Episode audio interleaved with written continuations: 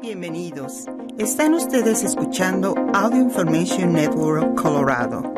Esta grabación está destinada a ser utilizada únicamente por personas con impedimentos para leer medios impresos. Muchísimas gracias por acompañarnos en oración semanal. Mi nombre es Waldemar Pérez. Es amor. Dios es amor, y el que vive en amor, vive en Dios y Dios en él. Dios es amor, Dios es amor, y el que vive en amor, vive en Dios y Dios en él. Hoy tenemos un pasaje muy simple y con otra pregunta dada a Jesús quizás no insidiosa, quizás más sincera. El pueblo buscaba con sinceridad el vivir la voluntad de Dios, por supuesto en aquel tiempo mediante la ley y los profetas. La ley era el Pentateuco que son los cinco primeros libros de la Biblia, que son el libro de Génesis, el de Éxodo, el del Levítico, el de Números y el de Deuteronomio. Y los profetas son los tenemos los, los profetas que tenemos en esa Biblia. Bueno, aquellos que conocían bien esa ley, sabía que habría una gran cantidad, no sabría, no sabían que había una gran cantidad de mandatos y preceptos. Había unos 248 de acción y de prohibición. Algo que realmente podemos decir eran obras graves, leves y pequeñas. Un asunto que tenían sinceridad de saber de cuál de esas muchas de los mandatos y preceptos, preceptos eran el más necesario que ellos tenían que corresponder. Así que leamos pues lo que nos dice ese Evangelio de San Mateo, capítulo 22, con los versículos 34 al 40. En aquel tiempo, habiéndose enterado los fariseos de que Jesús había dejado callados a los saduceos, se acercaron a él. Uno de ellos, que era el doctor de la ley, le preguntó para ponerlo a prueba. Maestro, ¿cuál es el mandamiento más grande de la ley? Jesús le respondió, Amarás al Señor tu Dios con todo tu corazón, con toda tu alma y con toda tu mente. Este es el más grande y el primero de los mandamientos. Y el segundo es semejante a este. Amarás a tu prójimo como a ti mismo. En estos dos mandamientos se fundan toda la ley y los profetas. Palabra de Dios. Bueno, un evangelio relativamente corto, pero que mucho aparecen, aparecen muchas grandes ideas, palabras que cita del libro del Deuteronomio, capítulo 6, versículo 5. Mismas palabras que Jesús dice en ese Evangelio. Amarás al Señor tu Dios con todo el corazón y con toda tu mente. Piensen por un momento cuántas veces decimos estas palabras. ¿Un día? ¿Tres veces al mes o el día? ¿Dos veces al año? ¿O quizás nunca? Bueno, estas palabras eran recitadas por el israelita tres veces al día. Al decirlas, Jesús es el primado de Dios. Y si oyeron también el afirmar al amor unido, el amor al prójimo. Estas palabras vienen del Levítico, capítulo 19, versículo 18. O sea que Jesús conocía sus escrituras muy, pero muy requete bien. En los treinta años que tuvo antes de comenzar su misión, algo que no sabemos qué pasó, qué hizo, pero podríamos decir que ambos, María y José, fueron los que ayudaron a hablar estas escrituras y entenderlas.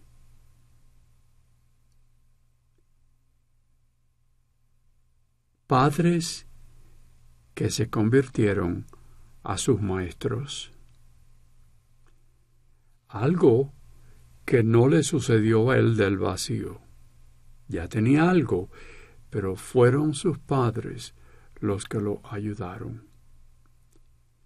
Eso era el amor que María y José tenían por él. Esta cita del Levítico que dije unos momentos atrás, nos hace preguntar, ¿quién es el prójimo? Algunos rabinos del tiempo, de ese tiempo donde vivía Jesús, entendían que era un judío, otro judío. Otros decían que era sólo el judío que observaba los mandamientos. Claro que Jesús interpretó al prójimo como un ser humano. Tantas cosas se han escrito del amor por Dios y por supuesto el amor por otros libros, poesías, dramas, etc. Cuando los que se preparan para su matrimonio, hay alguien que les pregunta, a veces, qué creen que es el amor. Y estoy seguro que una gran variedad de respuestas aparecen. Estoy seguro que al hablar estas palabras, cada uno de nosotros explicaríamos algo, cada uno diferente. ¿No creen ustedes? La televisión y las películas por lo regular nos dan solo un tipo de amor un amor que es una sensación eufórica, que parece prometer la felicidad completa. Este tipo de amor tiene algo recomendado, porque uno, si no existiera, probablemente muchos de nosotros no hubiéramos nacido. O dos, es el saborear la alegría del cielo. Y tercero, quizás algo que oímos mucho de películas, libros, los libretos y programas de televisión. Es por eso que oímos tanto del amor.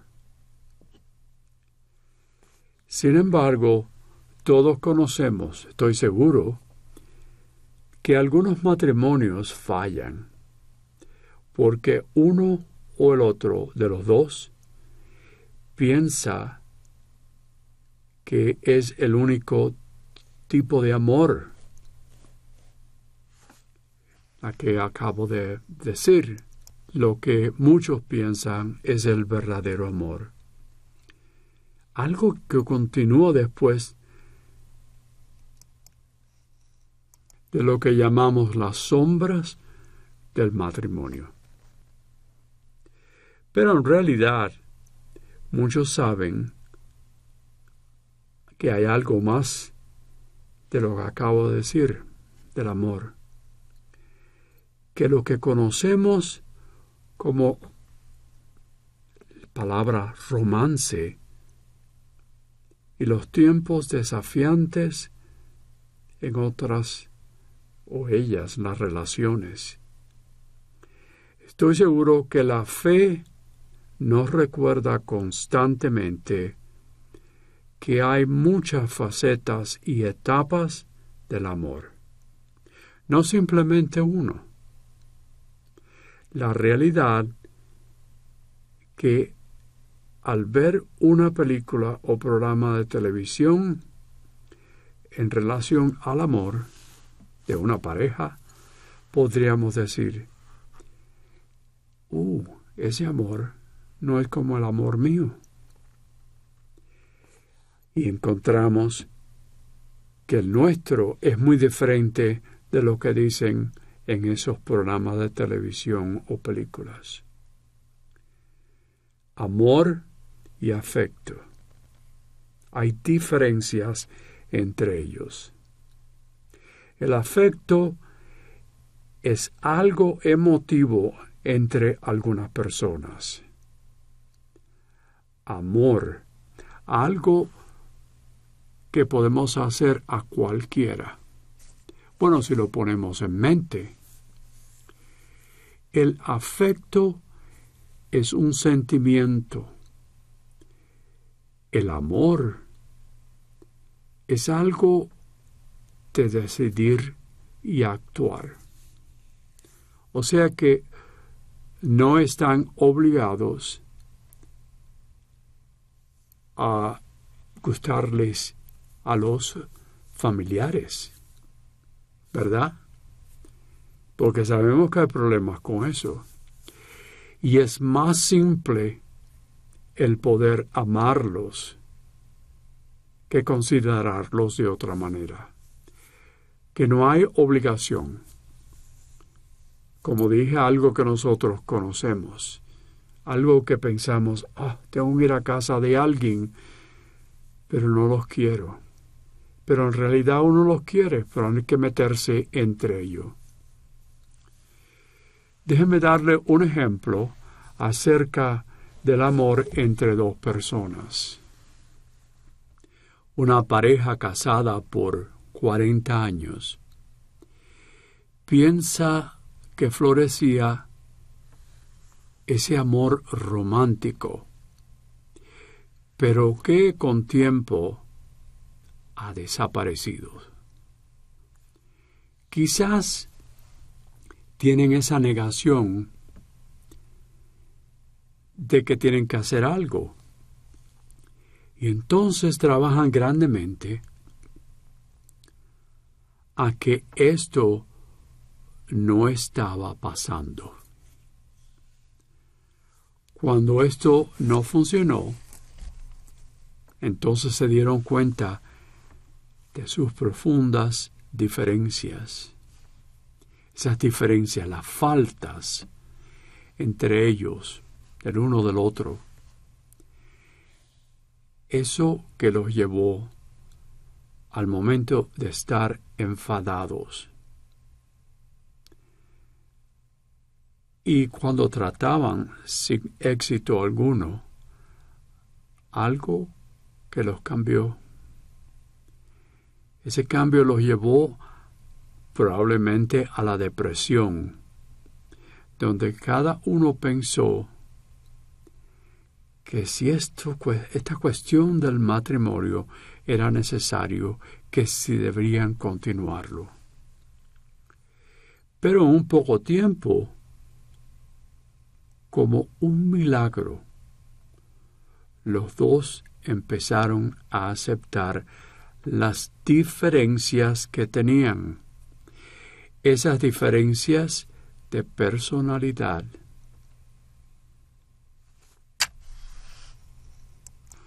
Una reflexión que tuvieron entre virtud y falla. Ese matrimonio llegó al punto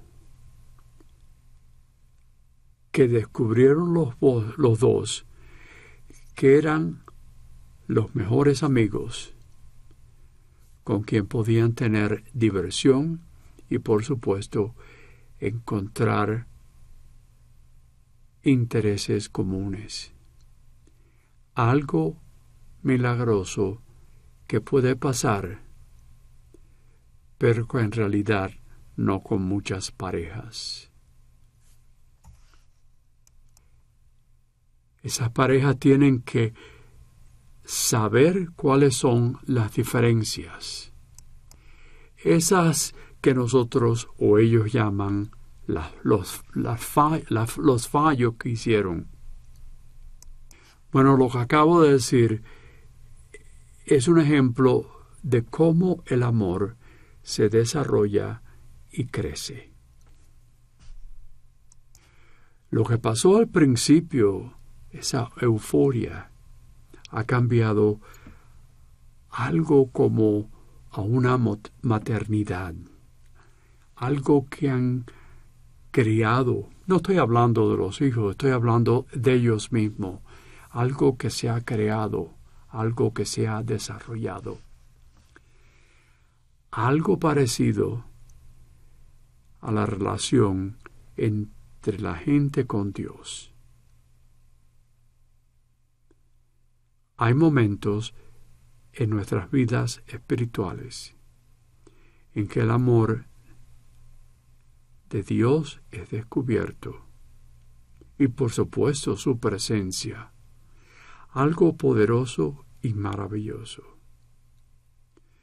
Ese momento o clima puede pasar después de años de orar y de poder servir a nuestro Dios cuando se descubre, las personas no quieren que se vaya. Es como tener la oportunidad de continuar haciendo lo mismo por años y años. En nuestra relación con Dios, algo normal que pasa. Hay periodos cuando nos sentimos como si estuviéramos en el desierto. Y a veces nos enfadamos con Dios. Eso es algo que nosotros sabemos, ¿verdad? Y tratamos de hacer tratos. Y cuando no sentimos que Dios no recibe lo que nosotros queremos. ¿Verdad? Usted sabe lo que estoy hablando. Pero si dejamos pasar esas etapas y nos ponemos o nos rendimos a la fe, lo que nos domina. Esta fe nos llevará a un amor profundo, también como una alegría profunda. Pensemos lo siguiente, el amor maduro que tenemos por Dios y por otros, nuestros prójimos, tiene que ser medido más por lo que damos en vez de lo que recibimos. Espero que hayan oído eso. Hay que medirlo de manera de que lo que damos es más de lo que recibimos.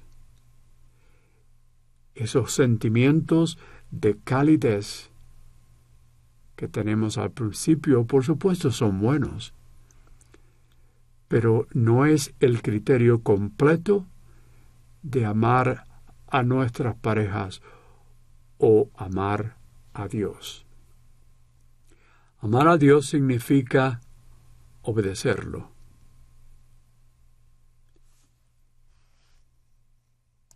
Y dar nuestras oraciones. El amar al prójimo significa ayudarlo en lo que la manera que podemos hacer. Es por eso que las escrituras refieren a ese amor como un mandamiento. Lo oímos en las palabras de hoy, el primer mandamiento y el segundo mandamiento. Porque a veces no nos sentimos dispuestos a orar, ¿verdad? O el guardar los, los mandamientos. Los, los votamos a bolimes o quizás no sentimos el ayudar al prójimo. El amor entre dos personas. Damos amor porque queremos dar amor.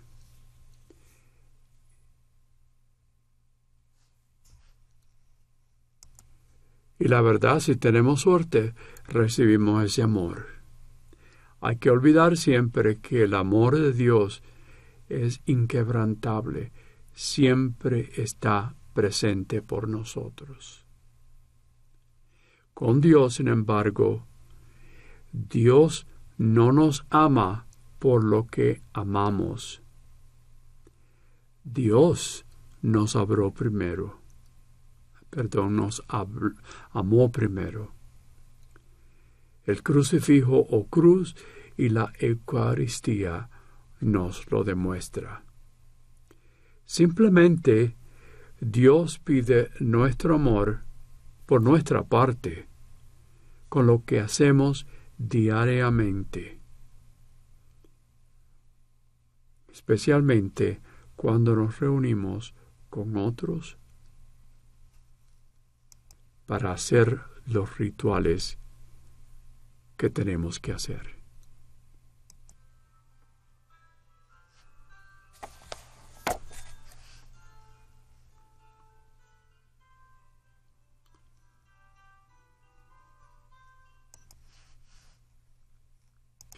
Muchísimas gracias por acompañarnos en oración semanal. Mi nombre es Waldemar Pérez. Si ha disfrutado de este programa, por favor suscríbase a nuestro servicio gratuito en nuestra página web www.aincolorado.org o llamando al 303-786-7777.